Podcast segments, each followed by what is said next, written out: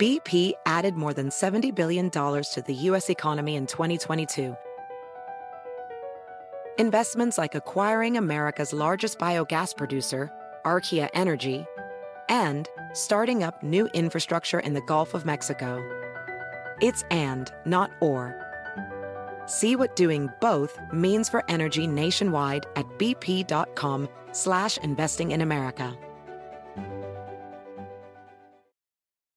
eBay Motors es tu socio seguro. Con trabajo, piezas nuevas y mucha pasión, transformaste una carrocería oxidada con 100.000 millas en un vehículo totalmente único. Juegos de frenos, faros, lo que necesites, eBay Motors lo tiene. Con Guaranteed Fee de eBay, te aseguras que la pieza le quede a tu carro a la primera o se te devuelve tu dinero. Y a estos precios, quemas llantas y no dinero. Mantén vivo ese espíritu de Ride or Die, baby, en eBay Motors. ebaymotors.com. Solo para artículos elegibles se aplican restricciones. Eh, por favor, díganme si, si, nos estamos escuchando, si nos vemos bien, porque ya saben que me gusta a mí ser muy puntual, pero tuvimos, tuve varias, varios problemitas técnicos.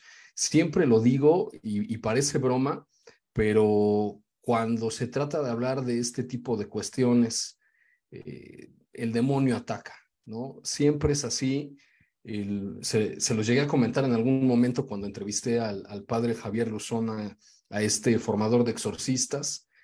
Eh, tuvimos muchos problemas técnicos. Cuando entrevisté también a mi estimado amigo, eh, el maestro Felipe Rodríguez, lo mismo. Tuvimos muchos problemas técnicos y ahorita pues no se puede, no, no podía ser la excepción. Por eso entramos tarde, pero creo que ya estamos, ya estamos en vivo. Eh, mi estimado Felipe, muchas gracias por estar con nosotros y, por la paciencia de, de estas cuestiones técnicas. ¿Cómo has estado, amigo? Bien, Carlos, muchas gracias por la invitación. Pues muy contento de, estar aquí contigo, de estar aquí con el público. Y, y pues nada, pues aquí estamos eh, listos para arrancar, eh, pues sobre todo para no solamente hablar, sino responder esas inquietudes, esas preguntas, esas dudas que muchas veces acerca de este tema de demonología tenemos más lo que nos dice en las películas, ¿verdad? Y, que lo que es en la realidad, ¿no? Y a veces la realidad no es, no es tan, vamos a llamarle de tantísima fantasía, pero es más terrible que en las películas, ¿no? Entonces es, eso es lo que podemos descubrir, lo terrible es que es un, un ser sobrenatural eh, que a través de las películas nos hace creer que todo es súper fantasía, todo vuela, todo con caras horribles, pero pues es lo que vamos a descubrir, ¿no? Que es algo lamentable, es algo que, que de verdad a mí ni las películas me agradan ver de este tema, porque a veces me dan risa, ¿no? Del modo tan ridículo que tratan este tema, eh, pero sobre todo me da tristeza que hagan tanto alarde de este tema cuando es un sufrimiento tremendo que causa a las personas, ¿no? Eso es, eso es lo que pues vamos a empezar a ver, ¿no? Sí, eh, sí, totalmente. Eh, estaba por aquí monitoreando la transmisión. Creo, creo que, creo que sí se ve bien, ¿verdad? Por favor, ahí háganme, escríbanme. Ya tengo por aquí un comentario que dice Amed Vianey. Tengo un poco de miedo, pero bueno, aquí me quedo.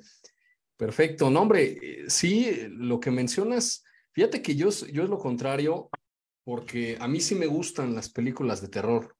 Eh, algunas, ¿no? No todas. Y, es algo bien curioso porque yo también tuve muchas experiencias Hoy entiendo que fueron preternaturales, ¿no? Cuando, cuando fui niño, ya platicaremos un poquito de eso más adelante. Y durante mucho tiempo no pude dormir, no podía dormir, eh, muchos años, en, mi infancia y todavía hasta entrada a la adolescencia, me costaba mucho trabajo dormir. Y pues obviamente no podía haber nada que tuviera que ver con eso porque era peor, ¿no?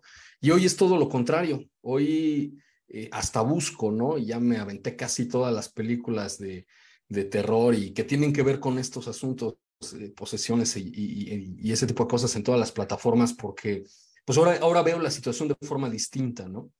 En, aquel entonces pues creo, creo que me sentía como que muy desprotegido.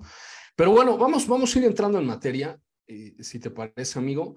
Este, te presento, para empezar, el, maestro Felipe de Jesús Rodríguez es licenciado en filosofía, teología, eh, humanidades, eh, tiene una maestría en administración, es docente del Instituto Bíblico Católico de Guadalajara y lo comento ahí es donde justamente conozco yo al maestro Felipe, él me dio clases en un curso buenísimo. Eh, sobre, sobre la Biblia. desafortunadamente no lo pude yo seguir porque pues, nos ocupamos en 20 mil otras cosas, pero es algo que vamos a, a retomar eventualmente.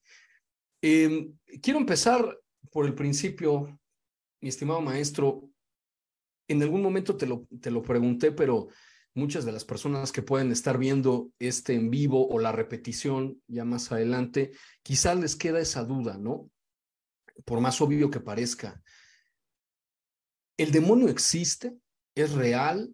¿Es, eh, o, es un invento que creó la iglesia y que le cuentan los papás a los niños para que se porten bien? o, que, o es una historia que nos dice la iglesia para que pues no nos no robemos y, no matemos y nos portemos más o menos como, como nos dice en, en, la Biblia y en el catecismo. O es un, o si es un ser real que, que, que, que de alguna manera convive con nosotros y que nos obliga a hacer cosas malas. ¿Qué es el demonio? Bien, mira, primero pues me hiciste dos preguntas, ¿no? Si existe el demonio y quién es el demonio. Primero, la, si existe el demonio.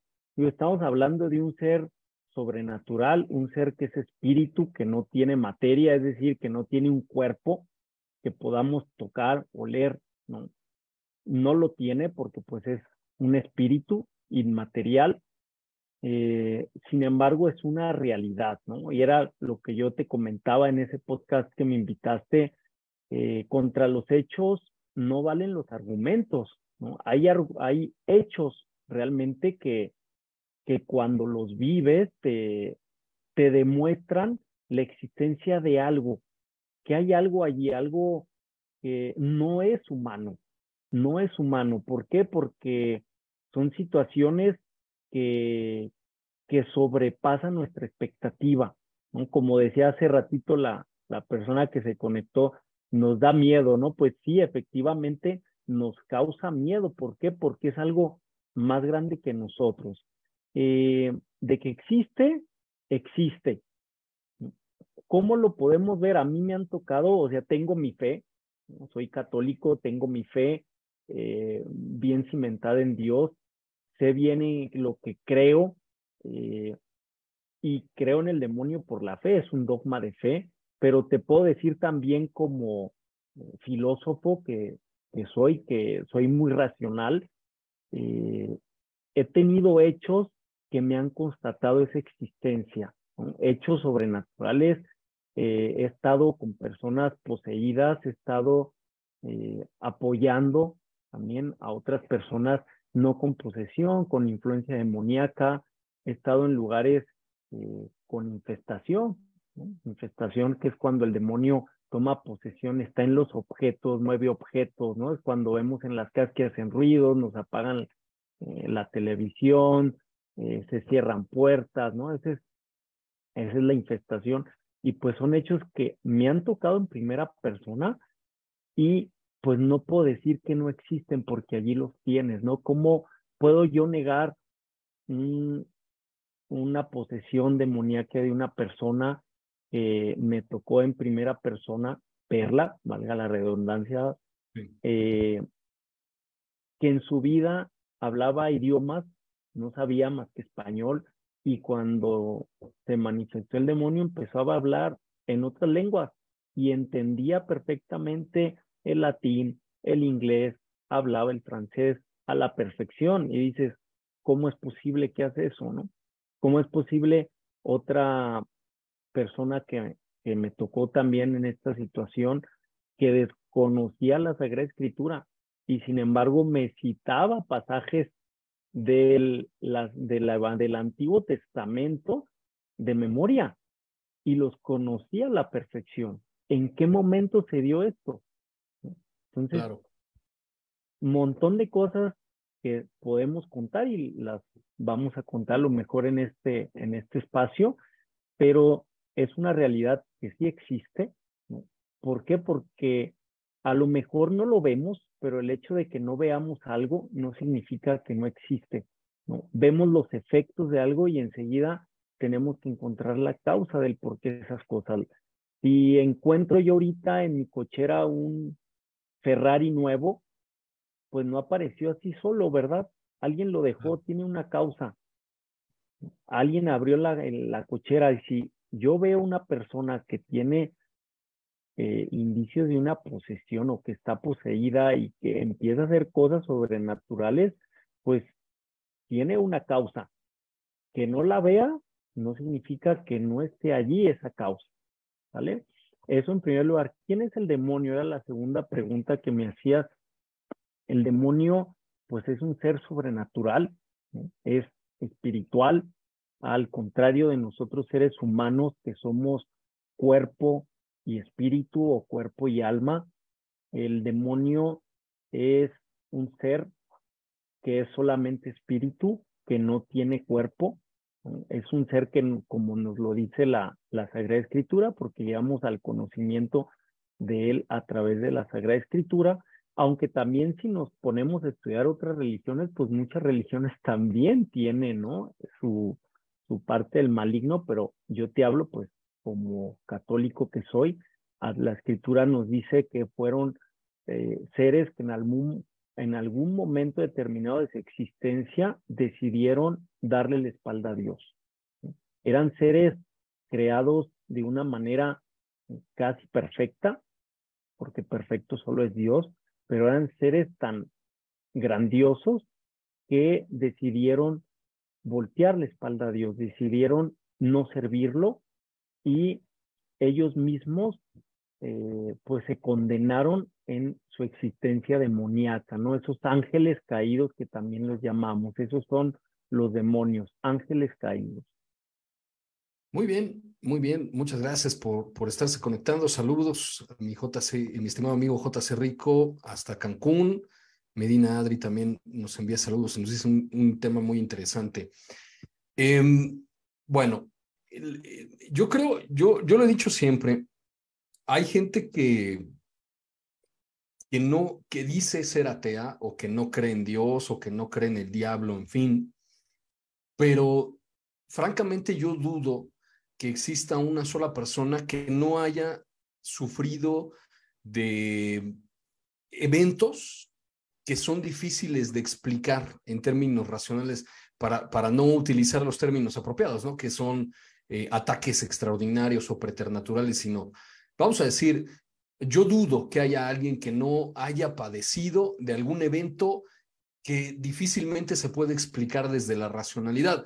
Y, esto te lo comento, amigo, porque justamente hace, hace unos días me escribía a mi canal de YouTube un doctor anestesiólogo que de hecho le pedí ya su, su testimonio, si me lo puede grabar para después platicarlo, y me comentaba justamente eso. Dice, yo soy, yo me formé como médico con mi especialidad y tengo muchos años practicando la medicina, eh, con una mente racional, eh, me enseñaron a explicarme todo desde el método científico, en fin, pero me comentaba de un fenómeno que le tocó vivir estando en, en, el hospital. Dice que llega una chica de 14 o 15 años, una cosa así, y que de pronto el cuello se le empieza a engrosar, se le empieza a hacer grande, grande, grande. Dice que hasta el diámetro de su cuello llegó al mismo tamaño de su cabeza.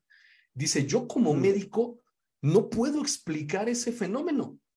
Eh, en cuestión de unos cuantos segundos le cambia la voz a una voz masculina muy fuerte, muy, eh, pues muy fea, y, con el cuello así, pues, hombre, dice, yo como médico me quedo pues ¿cómo, cómo es que me explico esto, no?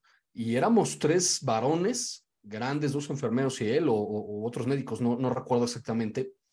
y entre los tres no la podían sostener. Entonces, eh, ya después me decía que ya este, llegaron sus papás y en fin se calmó y también sin ninguna explicación el cuello pues le regresó a su tamaño normal y la voz le regresó a su voz normal de ella y listo.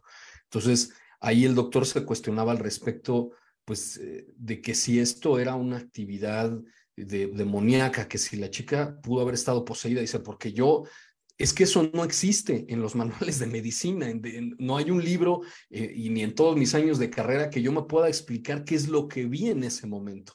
Entonces, lo que yo digo es, es raro, aunque la persona diga que no cree en Dios, que no cree en, el demonio, que no cree en las posesiones o en las infestaciones, como me decías, intentan explicar eh, por 20 mil formas diferentes, pero yo creo que todos hemos de alguna manera vivido una experiencia como esa. Y así es, fíjate que como es algo, pues nosotros también somos seres espirituales, Carlos, somos seres que tenemos un espíritu y al decir espíritu es, tenemos algo que no es material, entonces, en cierta manera, también vamos a tener esa sensibilidad a lo que es espiritual. Llámese de algo bueno, como un ángel bueno, o llámese de algo espiritual, de un demonio. Entonces, yo siento como también tú lo dices, que a pesar de que eh, sea alguien ateo o alguien que no cree o que no comparte la, la fe, porque hay otras religiones y también tienen estos, estos sucesos eh, que no se pueden negar solamente como queriendo tapar el sol con un dedo, ¿verdad? Eh, pero ahí está, ¿no? Son eventos que, que pasan y de verdad pasan con mucha frecuencia, eh, no nos damos cuenta y era lo que yo te decía al inicio, ¿no? Lo que a veces me da tristeza de esas películas, ¿no? Que, que lo ponen así, sí, digo, son películas, su finalidad es divertirnos, pero en realidad hay personas que están sufriendo, ya sea la posesión, ya sea la influencia demoníaca y de verdad, eh, pues les cambia su vida por completo, ¿no? Les, les les causa un sufrimiento que solamente quien lo vive y sus familiares o las personas que están ahí a más allegadas saben el verdadero, el verdadero dolor que padecen esas, esas personas, ¿no? Y es cuando, eh, más allá de que creo o no creo, siento que ahí hay algo humano, es lo que nos puede unir con aquellas personas que lo niegan, es, no sé, yo siempre pongo el ejemplo cuando me dice la gente, ¿no? Es que a mí me da miedo cómo hablar de ese tema o estar en un exorcismo o alguien poseído. Si sí sientes como cosa, ¿no? Te da como miedo. Pero yo les pongo mucho el ejemplo, eh, como cuando vamos por la calle y vemos un accidente, o sea, claro que sientes feo, claro que sientes cierto temor de acercarte, pero más que el temor, lo que experimentamos es el sufrimiento de aquella persona que tiene una herida abierta o que tiene un pie roto, que sin conocerlo nos detenemos, llamamos a las autoridades, llamamos a una ambulancia, les damos un poco de tranquilidad, ¿verdad? Porque esa parte humana de ver a alguien sufrir es algo de nosotros y yo siento que eh, por allí el tema de, de, las posesiones o del demonio en las personas eh, nos junta, ¿no? Nos reúne esa naturaleza humana que brota y que dice, quiero ayudarte, ¿cómo le hago? Y en ese momento te das cuenta que el miedo pasa a una segunda instancia y es ver cómo alivias el sufrimiento del, del cuerpo de esa persona. Claro. A ver, mencionaste algo, algo bien interesante hace rato, mi, estimado maestro. Decías que hay diferencia entre posesión e infestación. Yo recuerdo que en alguna ocasión me platicaste una experiencia que tuviste aquí en la Ciudad de México, en la, Basílica de Guadalupe, lo que, lo que me genera muchas dudas, porque la primera es, ¿cómo es posible que pueda haber presencia de los demonios dentro de las iglesias? o, dentro de personas santas, por ejemplo, que, recuerdo también en algún momento me lo comentaste, eh, de esta idea de los santos poseídos. ¿Y cómo es que a veces pueden poseer cosas o lugares o, personas? ¿Cuál es la diferencia ahí? Ok, mira, eh, se hablan de tres, los eh, demonólogos exorcistas, ¿no? Hablan de tres maneras en las que el demonio interactúa.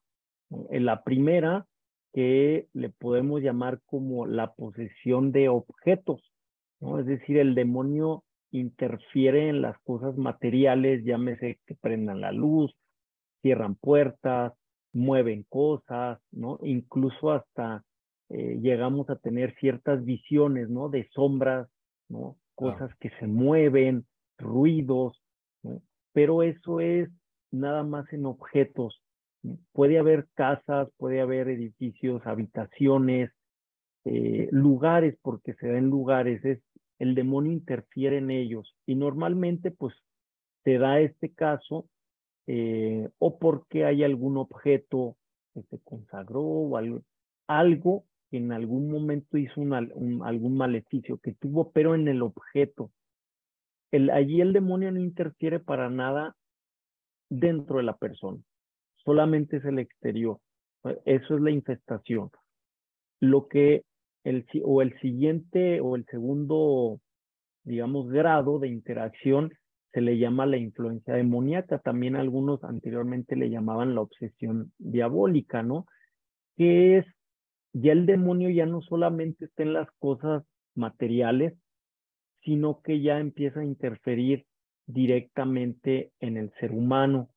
La influencia demoníaca ya es, el demonio empieza a crear o visiones o pensamientos, alucinaciones, pero sobre todo ataca mucho la mente, sin llegar a poseer a la persona, pero sí empieza a influenciar, de ahí el nombre, ¿verdad?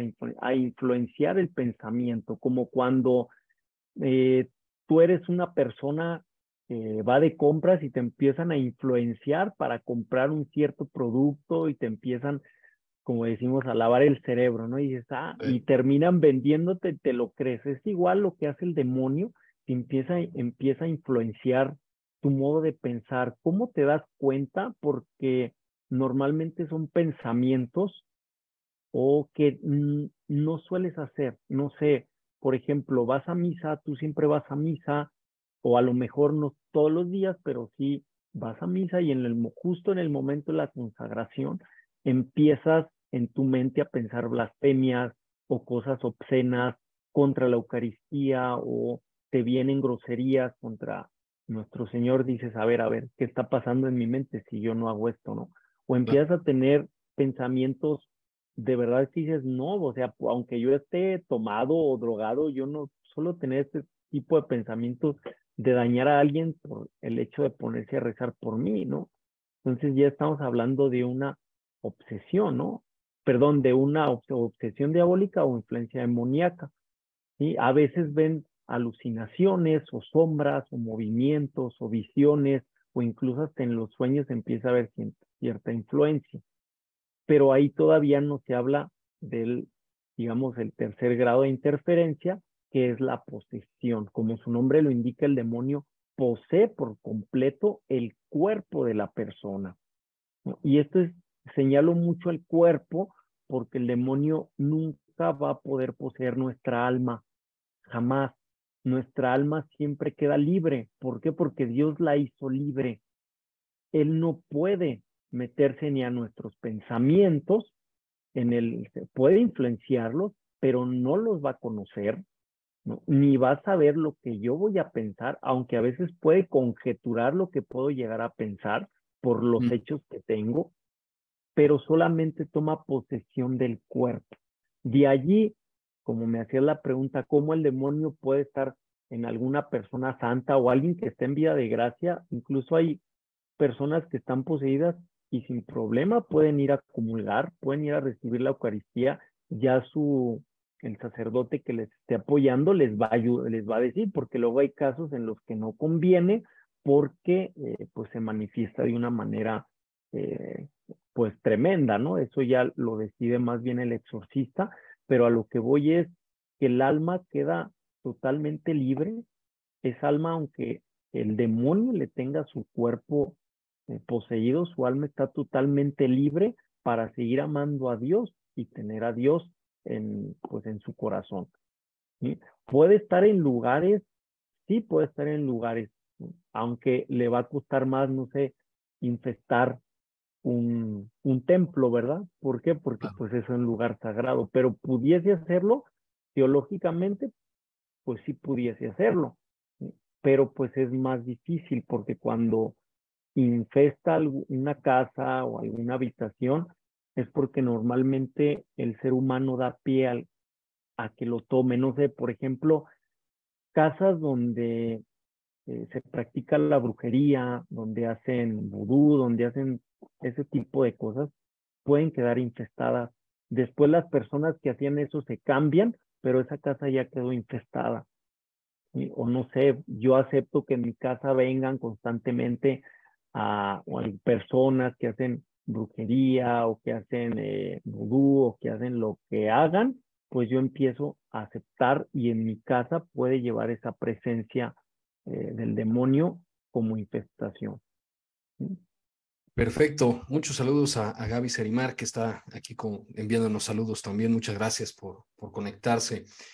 Entonces, estas historias de las casas embrujadas que, que tanto vemos en las series de televisión y en las películas, eso es la infestación, algo que, dejaron ahí o, algún objeto, algún amuleto, algo que tenga que ver con el ocultismo, que se quedó ahí y entonces ahí en, en ese lugar es donde está el demonio, no atrás de las personas, sino en el lugar, ¿cierto?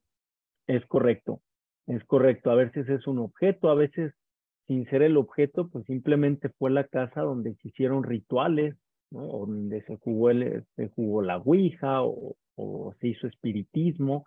Entonces, pues ya el demonio le estamos dejando allí que entre y a eso es lo que normalmente llamamos pues las casas embrujadas, ¿no? O incluso lo que se le dicen como fantasmas, pues muchas veces pues son esas, como te decía, esa presencia que vemos como sombras, ¿no? O que vemos a alguien que se mueve, aunque a veces también pueden ser almas del purgatorio, ¿no? Cuando esos que, que llamamos fantasmas, pero ¿cómo sabemos diferenciar un alma del purgatorio que nos está pidiendo oraciones a un demonio? ¿Cómo lo podemos diferenciar? Mira, normalmente lo que los exorcistas pues nos dan como punto de, análisis, ¿no? De valoraciones, cuando es un alma del purgatorio, que también se manifiesta es cuando decimos, ay, mira, estoy viendo en esa casa hay fantasmas, o a veces a mí se me aparece un fantasma. Estas almas eh, suelen estar quietas, sentadas o eh, decimos nosotros, de pie en un solo lugar fijo, se te quedan viendo o están viendo a un solo lugar, no hacen nada más. Pero cuando es un alma, eso es un alma del purgatorio, cuando es un demonio, pues ya hace cosas que sí te provocan miedo, ya empezamos a ver eh, pues más alucinaciones, más visiones, ya se mueven con más frecuencia, ¿no? Entonces, eh, eso es como podemos diferenciar, porque a veces llamamos fantasmas esas almas del purgatorio que sí Dios les permite, pero ahí que hay que hacer, pues orar por ellas, ¿no? A veces también eh, se aparecen en sueños las almas del purgatorio, piden oraciones, ¿cómo? Fijas, no te da miedo, simplemente eh, sabes que te están pidiendo alguna oración y es como lo podemos diferenciar. Pero aquí el punto más importante va a ser la oración, Carlos, ¿no? Quien vemos algo así, oramos, ¿no? Por un alma del purgatorio, pues se va a tranquilizar porque tienen oraciones. Y si es el demonio, pues también le vamos a contrarrestar porque es lo, lo más fuerte, es el arma más fuerte que tenemos contra él.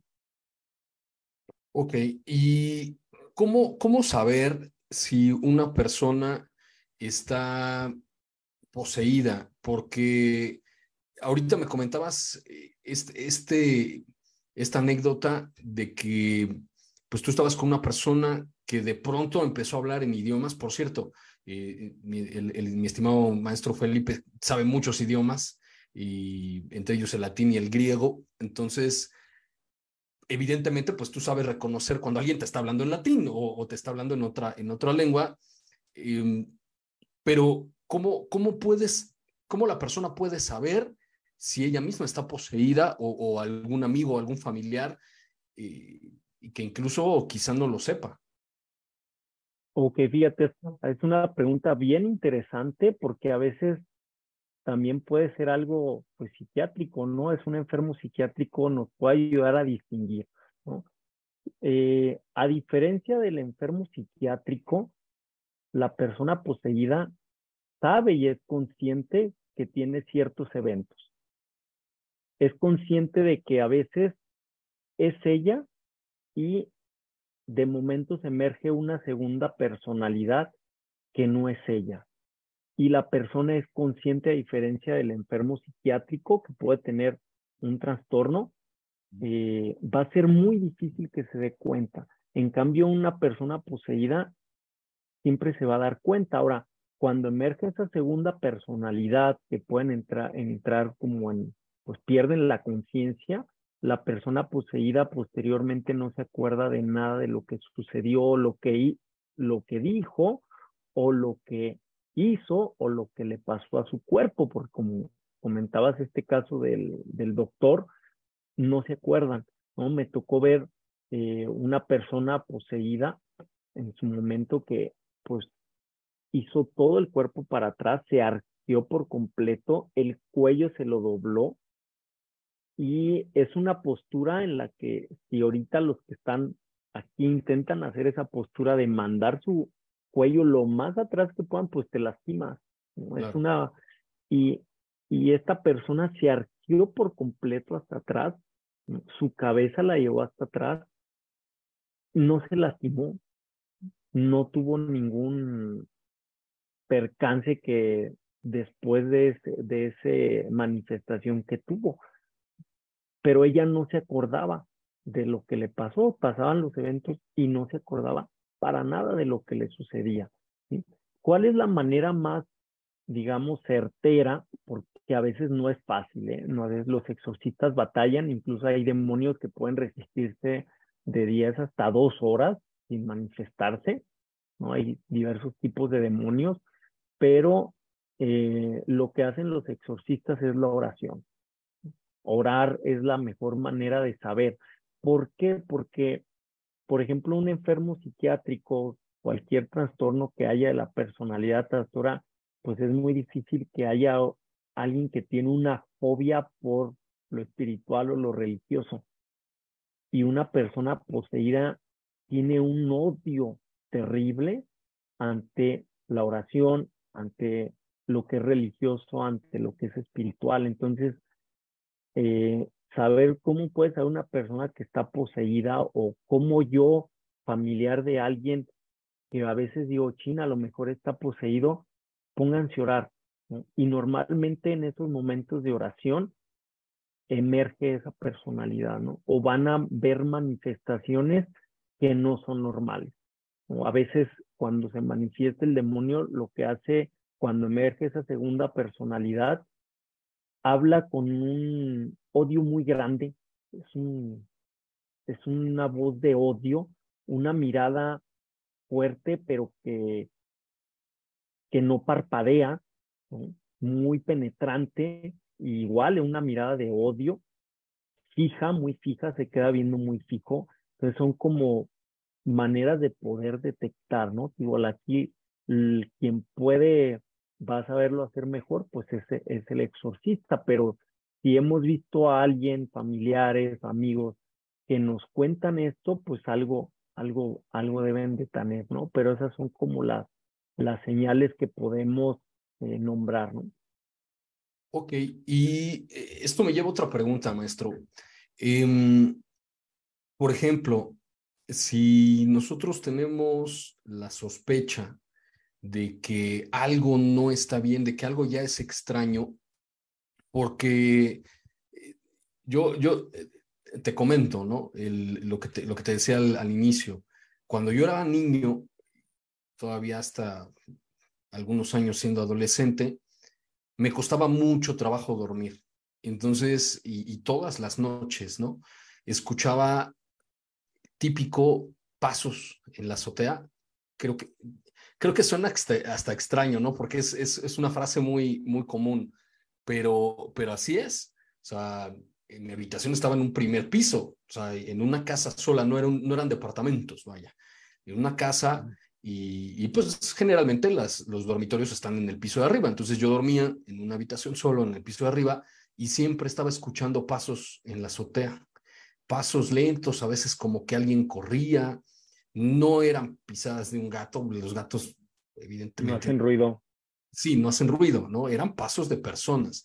Y una vez me ocurrió que estaba yo en, mi habitación solo, con la puerta cerrada, y no estaban mis papás. Y no sé, yo creo que debió haber tenido unos 10 años, más o menos, no sé. Y nos estaba cuidando una tía, y mi tía y mi hermano estaban abajo viendo la, televisión, y yo estaba en mi cuarto. Y de pronto veo que me abren la puerta de, la habitación, pero yo vi la mano, o sea, una mano que, que, hizo este movimiento y abrió la puerta. Entonces yo volteo a la puerta y pues en ese momento no me dio miedo porque pues dije, o es mi hermano o es mi tía abriendo la puerta, pero abren la puerta y ya, la mano se hace para atrás y me quedo viendo y pues dije, ¿qué pasó, no? ¿O, qué quieren? Entonces, como no me contesta nadie, me paro salgo al, al, pues al espacio que hay, que había en esa casa entre, entre las distintas habitaciones y no veo a nadie. Y entonces ahí sí ya me da miedo, ¿no? Bajo y los dos están ahí, creo que estaban viendo televisión y les digo, ¿qué quieren o qué querían? Y pues así se quedan extrañados, ¿no? Pues, ¿De qué hablas? No, pues es que fueron y me abrieron la puerta, pero pues ¿qué, quiero saber qué, qué, qué es lo que quieren, ¿no? Pues ellos dicen, no, nosotros no, no, ni siquiera hemos subido, ¿no?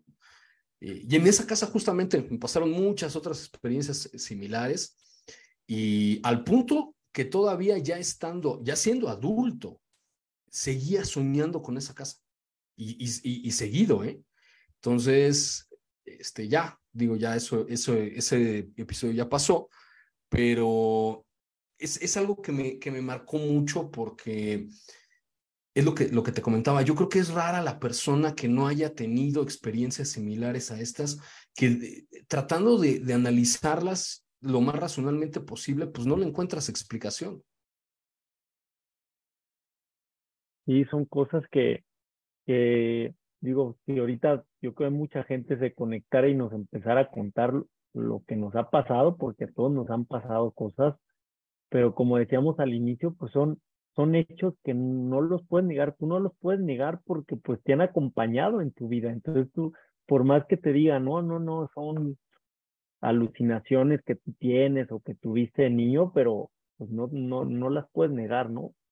Claro. si te, te tocaron y, y pues los tienes que, los tienes que vivir, digo, son cosas de verdad sobrenaturales. Fíjate que me tocó eh, pues yo, yo estaba todavía muy joven, tenía como 20 años, en ese tiempo vivía en, en la Ciudad de México y andábamos caminando allá en el Ajusco, mm. Mm, allá por el Ajusco fuimos a, caminar.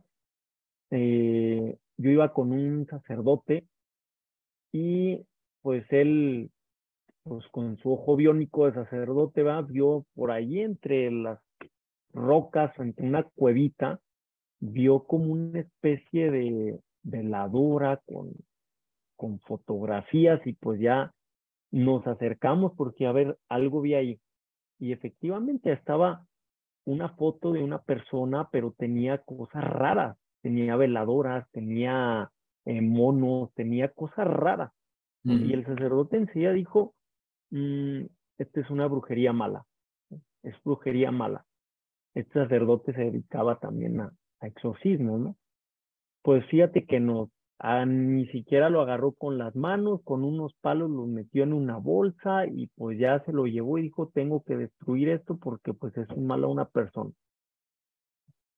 Y fíjate que estábamos, lo echó al, al lavabo y fue bien, bien increíble. No se le prendió fuego y no se quemaba no se quemaba. Le echó alcohol, no se quemaba. Lo intentó prender de muchas maneras, ¿no? Y el sacerdote, obvio, pues ya le habían tocado varios casos y hasta él se reía y decía, ya van, van a ver, van a ver, porque ahí estamos todos ahí viendo qué iba a pasar, ¿no? La, ya ves cómo uno le causa curiosidad todo eso. Claro. No se quemaba Carlos. Hasta que no, o sea, yo te lo cuento porque lo vi. Hasta que el sacerdote le prendió fuego, echó agua bendita y empezó a rezar, se empezó a deshacer. Hasta ese momento. dices, wow, o sea, ¿cómo pueden pasar esos, esas cosas? Obviamente ahí ya el sacerdote nos explicó que ahí se había una brujería eh, negra, que, que hacía una invocación muy fuerte al demonio para el mal de esa persona y ya pues nos puso a rezar a todos, ¿no? en ese, en ese punto, pero pues como dices, son cosas que, que suceden y, y cómo las explicas, ¿no?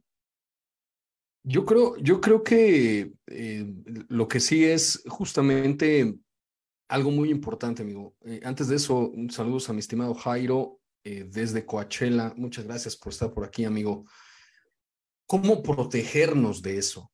¿Cómo protegernos de, de, estas maldiciones, de las brujerías, de pues e, este tipo de situaciones, ¿no? Como lo que vemos en las películas, quizá llegamos a mudarnos a una nueva casa y, de ahí no nos podemos mover porque acabamos de llegar y de repente pues empiezan a suceder todo este tipo de, de, manifestaciones inexplicables. Eh, ¿Qué es lo que, lo que debemos hacer para protegernos nosotros, a nuestra familia, para liberar el espacio donde estamos o, que ya creemos que algo no es no es normal, vaya? Fíjate que eh, hace poco estuve con, pues, con una persona que, que estaba poseída, ¿no? Y estuvimos ahí ayudándola un poco. Y cuando el demonio se manifestó, les dijo al, a las personas que, con las que estábamos allí, con su voz fuerte, pero claro. Y lo fueron sus palabras. Ningún objeto las va a proteger de mí. ¿no? Tú, imagínate, todos entraron en, pues nos dio miedo, ¿no? Y yo me quedé reflexionando en eso que decía, digo, ningún objeto las va a proteger. Y en cierta manera dices también, ¿no? Es el padre de la mentira, ¿no? Va a querer engañar. Pues dije, pues en cierta manera te quedas pensando dices, ¿cómo nos podemos proteger? Y en realidad, la mejor protección no son objetos que sí te ayudan, ahorita voy a comentar, pero la mejor protección es la oración. Es la mejor protección que podamos tener. Llego a una casa que tiene una infestación, orar. Yo en mi casa escucho ruidos, de, hay cuartos donde cierran puertas, apagan la luz, ¿no? O no sé, mi hijo tiene una pesadilla constante, puedes llevar un sacerdote, puedes llevar a bendecir, el sacerdote va a orar por ti, que es muy importante que lo haga, pero lo más importante es que sigas orando, porque es lo único que va a contrarrestar, lo que va a contrarrestar la acción demoníaca es la acción divina, que es la acción de Dios. Y ahí Dios es tremendamente grande, no hay punto de comparación, es como te decía el otro, el otro en el podcast, ¿no? Es yo ser humano que me pongo a pelearme con una hormiga o la hormiga que se me pone a mí al brinco a ver si, si logra mandarme al hospital y quebrarme tres huesos, pues es, no sé, la hormiga es el demonio y Dios es el ser humano tremendamente, ¿no? El demonio no puede contra Dios, nunca va a poder. Y la oración, sobre todo hecha en familia, o la oración hecha por los niños también tiene una eficacia muy grande. Entonces, familias, pónganse a orar y no es que tengamos que, que recitar muchas cosas, ¿no? ¿Saben qué? Vamos a orar tres Aves Marías, vamos a orar un, no todo el rosario, porque a lo mejor no estamos habituados, un misterio del rosario, o saben que vamos a rezar un Padre Nuestro y la oración de San Miguel Arcángel, pero es frecuente. Aquí es como el ejercicio, ¿no? No importa que hagas poquito, pero que lo hagas todos los días y continuamente. No importa que hagas un Ave María pero hazla conscientemente, con fervor y todos los días. Y si puedes en familia, mejor. Eso es la mejor protección. Sirve el agua bendita muchísimo. Yo siempre les he dicho a las personas que a veces me preguntan o me dicen, oye, hay esto, júntate en familia, agarra tú como mamá o como papá el agua bendita o incluso hasta tu niño pequeño si tienen, rocíen agua bendita por la casa, recen, ¿no? Y eso es lo mejor. Si ayudan los objetos benditos, sí ayudan. No tanto por el objeto en sí, sino por lo que simboliza. ¿no? El agua simboliza la pureza y al estar bendita, pues es la pureza grandiosa de la gracia divina. Entonces es, eso simboliza y por eso tiene esa eficacia. Se puede proteger con la oración. Y aquí voy a decir algo interesante. No importa que estés en pecado mortal o no importa que no estés en vida de gracia.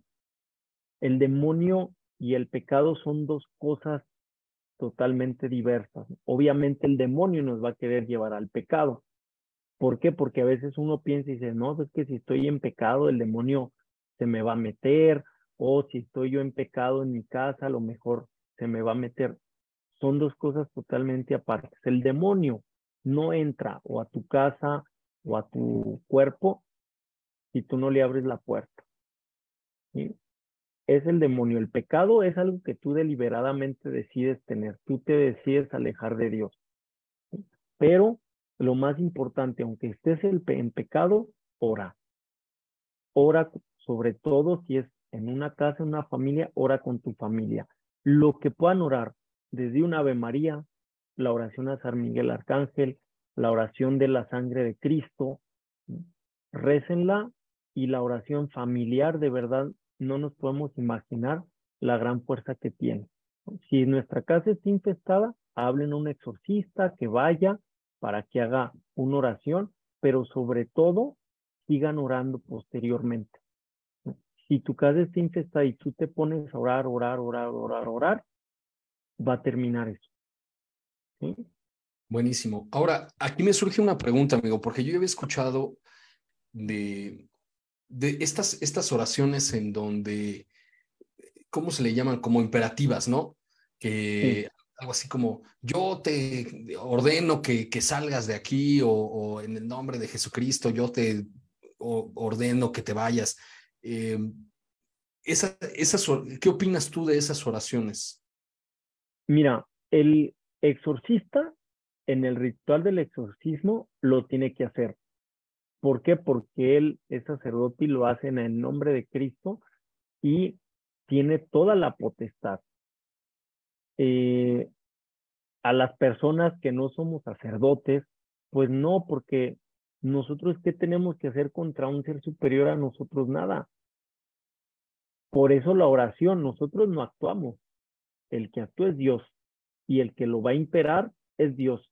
Yo le voy a decir, Señor, ayúdame, Señor, protégeme, Señor, saca a este ser de mi casa, protege a mi familia y Él es el que lo va a imperar, porque en realidad, como me dijo a mí una vez el, el demonio, a través de una chica poseída, dijo, tú no vas a hacer nada contra mí, no vas a poder hacer nada. Pues tenía razón, o sea, pues yo qué puedo hacer? Claro. Yo no puedo hacer nada. Quien lo hace es Dios. Y la fuerza es de Dios. Y quien actúa fuertemente es Él. Nosotros en realidad pues no somos nada. Por eso la oración es lo más fuerte. Eso que a veces dicen, imperalos, a veces hasta dicen, bueno, decían nuestros abuelos o en los ranchos, ¿no? Grítales majaderías y groserías y no, no, no es necesario. Mejor gastar saliva en hacer una oración, en decir una grosería. Tiene más eficacia la oración que la grosería. Buenísimo. Y con, con estas almas que mencionabas hace, hace rato, maestro, que de pronto, pues la gente también le da miedo, ¿no? Pero que a veces se pueden ver almas de, perfectamente bien definidas o a veces como semitransparentes, en fin, pero como bien señalas que nada más están ahí quietas o, que dice la gente, ¿no? Que no han cumplido algo, que todavía se quedaron aquí por algo que tenían pendiente o que piden ayuda, etcétera. Este, ¿cómo, cómo, cómo poder ayudarlas para que pues no sé si, si el término es adecuado, ya me corregirás, para que trasciendan o, puedan descansar en paz o puedan irse. Ok, mira, eh, a mí me tocó una situación, te voy a responder con algo que a mí me pasó. Eh, esto me sucedió, no sé, todo me pasó en la Ciudad de México, ¿eh? Estando en la Ciudad de México. Todo lo malo pasa aquí, sí. Eh, todas las noches eh, tocaban mi puerta, oía llorar un niño, amigos me decían que se paraba un niño de blanco afuera de la habitación donde yo estaba, ¿no? Entonces, pues no, y muchas veces me tocaban la puerta abría y no era nadie.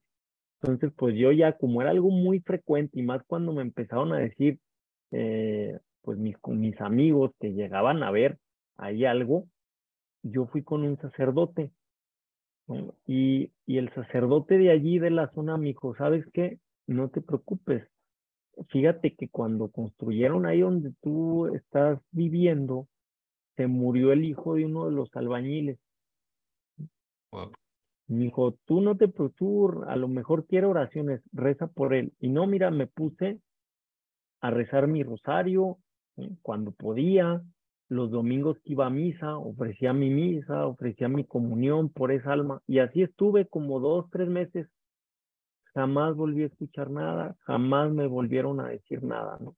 ¿Por qué? Porque pues, si es un alma del purgatorio y rezas por ella, tu oración es eficaz. Dios se la da y por eso Dios le está permitiendo. A lo mejor a esa persona le falta poquito para, como tú dices, trascender, trascender ¿A qué? pues a gozar de Dios para toda la eternidad y Dios le permite acercarse a alguien, ¿no? ¿Para qué? Para que oren por él. Entonces, pero si no es un alma del purgatorio, también se va a ir. Si es algo más como un espectro, normalmente cuando lo que los exorcistas refieren, incluso desde antiguo, cuando el demonio lo vemos, que vemos como ese fantasma, suele ser como una persona baja oscura o algún espectro o algún algo deformado que pero oscuro como sombras pues también orar también orar para que Dios nos proteja para que Dios nos ayude para que Dios nos cuide y eso eso va a ser lo mejor ¿no? la oración fíjate una vez más qué hacer con esas personas para ayudarlas orar por ellas Buenísimo. Saludos a mi estimado Gonzalo eh, hasta Sacramento, California. Muchas gracias por, por estar con nosotros esta noche. Pues vamos, vamos cerrando el tema, amigo. Yo creo que hay muchas preguntas todavía abiertas y hay, hay mucho más que, que platicar. Eh, a mí sobre todo me gusta hablar de qué es eso que la gente hace para permitirle la entrada a, a los demonios que no deberíamos hacer. Este, y todo lo que tiene que ver, como bien señalas tú, de la brujería y estas cosas que, que pues básicamente es eso, ¿no? Permitirle a, a, los, a los demonios que entren a tu vida. Em, y estoy seguro, a lo largo de estos días nos van a llegar muchos comentarios, ya te los haré pasar. Y, y que nos comentes también si tienes algún curso eh, en puerta o, o, cómo poder contactarte, si, si alguien necesita ayuda, porque yo creo que desafortunadamente poco se habla de estos temas con seriedad.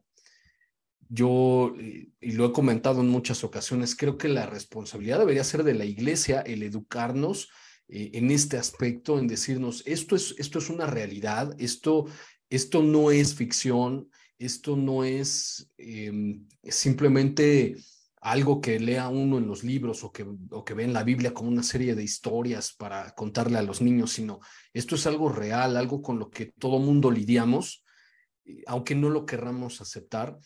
y debemos saber cómo protegernos a nosotros y a proteger a nuestras familias de, de, estos, de estos peligros, porque realmente es, es eso, ¿no? Al, al, final de cuentas son peligros. Entonces, yo este, estoy seguro que van a estar llegando mensajes a lo largo de la semana. El, justamente después de que tuvimos esa charla en el podcast, comento también a alguien de, de aquí de México, no recuerdo exactamente de dónde, creo que del norte del país, me, me, mandó unos mensajes y me decía justamente eso, ¿no? Que tenía una tía que, que jugó a la Ouija cuando tenía como 14, 15 años, 16, no recuerdo, y, y fue poseída. Entonces la llevaron con, con un exorcista, estuvo mucho tiempo en, en ese proceso de, de, de liberarse, de que la liberaran, que la exorcizaran. Y hoy ya grande me comenta, me comentaba esta persona que su tía otra vez, ¿no? Como mm. que la notaba rara, eh, no quería ir a, a, la iglesia, no quería ir a misa, vivía sola, como que se aisló. Eh, y lo que tú señalas, como que todo lo que tenía que ver con imágenes sagradas, ese tipo de cosas, como que las rechazaba. Entonces me preguntaba, bueno, ¿y qué podemos hacer? Porque pues ella ya no, ya no confía o ya no cree, en fin. Entonces, al final de cuentas, pues yo le, le, comentaba pues lo que, lo que tú me has dicho, ¿no? Pues tiene que ir, llevarla con el sacerdote y, y, y, acercarla, aunque pues de repente, pues si ella no quiere, pues llevárselo también a ver qué manera lo pueden ayudar ahí pero es, es con lo que abrimos, ¿no? Es, esta conversación. Yo creo que todo mundo hemos sufrido algo parecido o conocemos a alguien que haya sufrido esto. Es, es una absoluta realidad y la gente tiene que saber cómo protegerse, ¿no? Bien, mira, pues primero, ¿qué hacer o qué evitar? Yo siempre les digo todo lo que es brujería, hechicería, eh, lectura de cartas, reiki, todo, todo lo que es esoterismo, brujerías, limpias, eh, evitar hacerlo. ¿no? El yoga también, amigo, perdón que te interrumpa, el, me han dicho del yoga. También el yoga, ojo, va a ser una explicación, no necesariamente el hecho de que vayas a hacer una clase de yoga ya quedes poseído, ¿no? Tampoco es, tampoco es eso, ¿no? Yo fui, me hicieron una limpia y ya quedé poseído. No funciona así. Cuando hay una posesión es porque hay una invocación, del que si la persona con la que tú vas, que te hace una limpia, invoca al demonio, o la persona con la que tú vas para que haga un maleficio, invoca al demonio, ahí es cuando está el verdadero daño. El punto es que yo digo, eviten hacerlos porque tú no sabes si lo hacen o no lo hacen. El yoga, por ejemplo, voy a yoga, pues me ayudo, respiraciones y todo, pero más vas progresando en el yoga, empiezan a interactuar con otras fuerzas que ya no son, ya no son, digamos, ni humanas, ni son de Dios. Entonces, ¿a quién invocas? ¿A quién le hablas? Y ese es el peligro que corres. Vas a que te hagan el reiki, ¿no? O sea, sí, es que yo sané con las manos o me sanaron de esta enfermedad.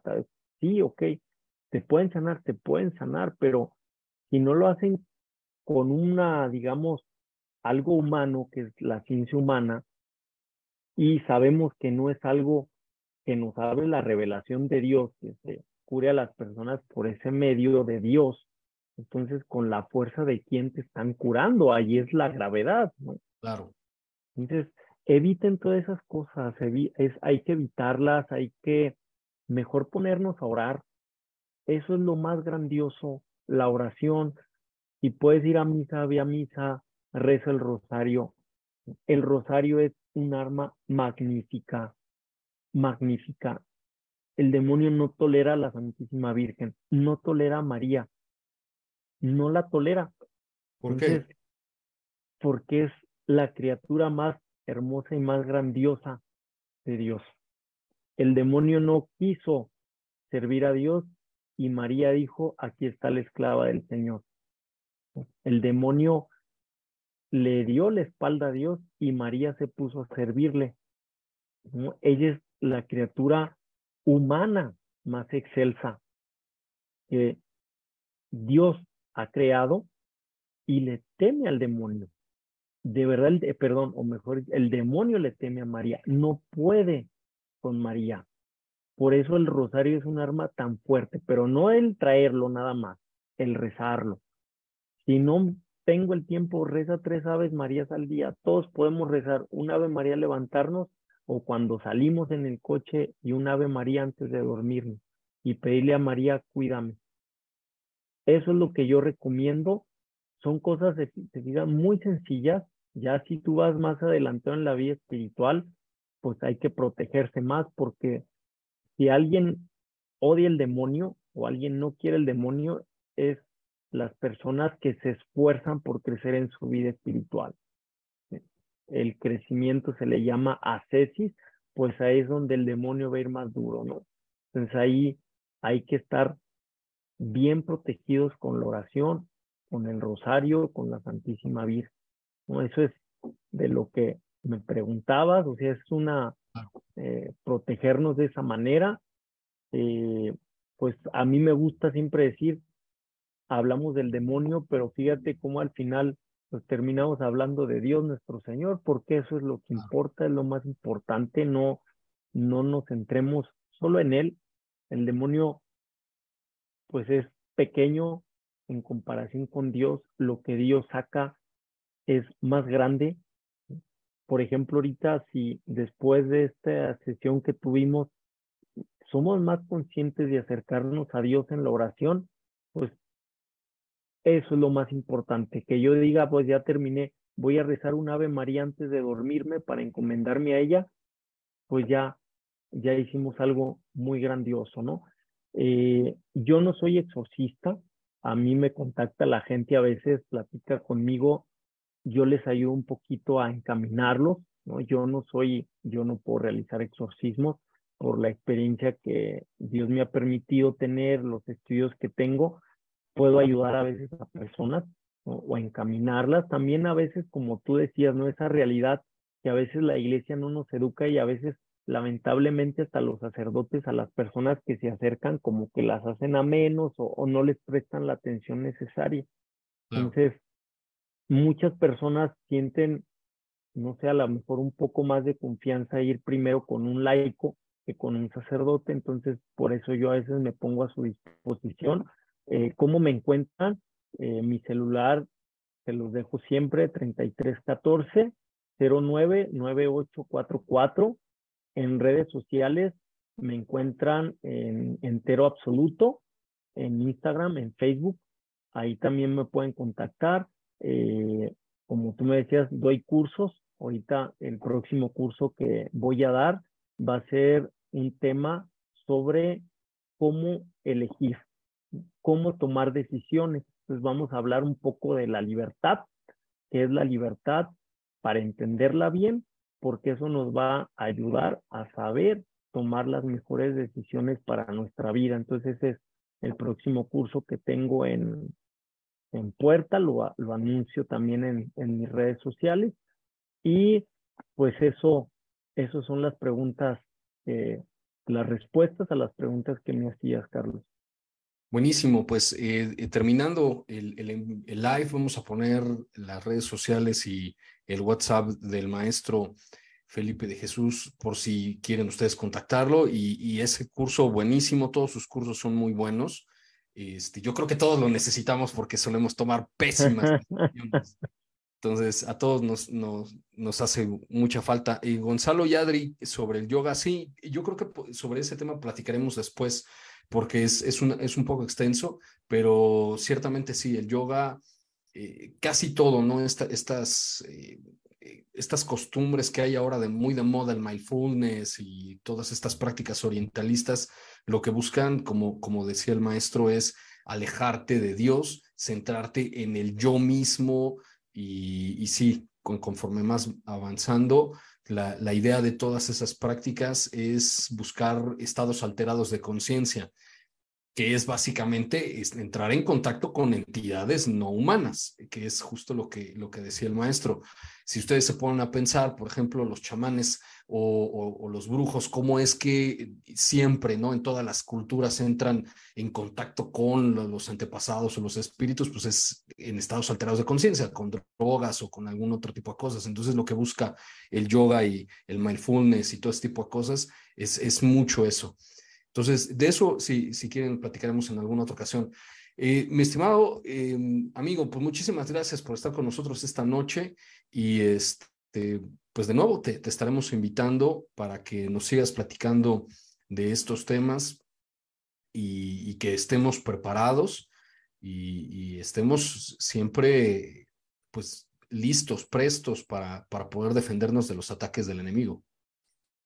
No, Carlos, pues muchas gracias por la invitación y pues a la gente que, que nos escucha, pues ánimo adelante, mucha oración. Eh, si necesitan algo, pues yo quedo a su disposición con mucho gusto.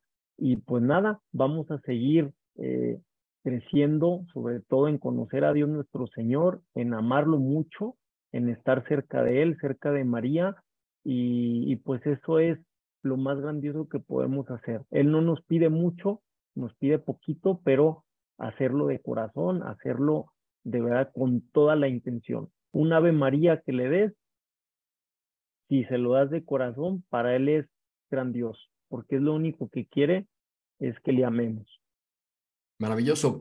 Pues muchas gracias, eh, el maestro Felipe de Jesús Rodríguez, ahí vamos a poner su contacto eh, para que además eh, se inscriban a, sus cursos, tiene cursos todo el tiempo, eh, no solamente religiosos, sino de filosofía y como en este caso ya, ya lo escucharon, un curso para que sepamos tomar decisiones y no termines otra vez con tu ex por décima octava Muchísimas gracias, amigo, por estar con nosotros. Gracias a ti, Carlos. Buenas noches.